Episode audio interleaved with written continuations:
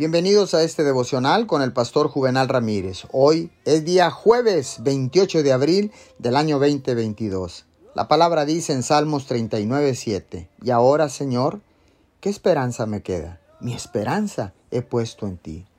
Déjeme decirle que es fácil ver sus luchas en la vida y desanimarse. Si solo observa sus obstáculos, es fácil perder la esperanza. Tal vez le hayan diagnosticado con una enfermedad grave y siente que no se recuperará.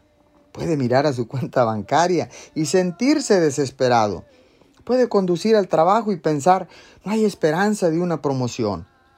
Pero eso es exactamente lo que el diablo quiere que haga. Él sabe que si puede mantenerle sin esperanza, no puede seguir adelante con una fe audaz y se perderá el gran plan de Dios para su vida resistan la tentación de mirar lo que ha perdido o no tiene. Elija mirar todo lo que Dios ha hecho, está haciendo y sin duda hará. Cuando lo haga, la esperanza cobrará vida, el gozo aumentará y su fe crecerá. Cuando vive en el jardín de la esperanza, algo siempre está floreciendo. En lugar de creer la mentira de que las cosas no tienen remedio, escoja declarar, con Dios siempre hay esperanza. Señor, gracias porque en cuanto más me centre en lo que tú ya has hecho en mi vida, más esperanza tendré de lo que viene en el futuro. Todo esto con la ayuda de Jesús. Amén y amén.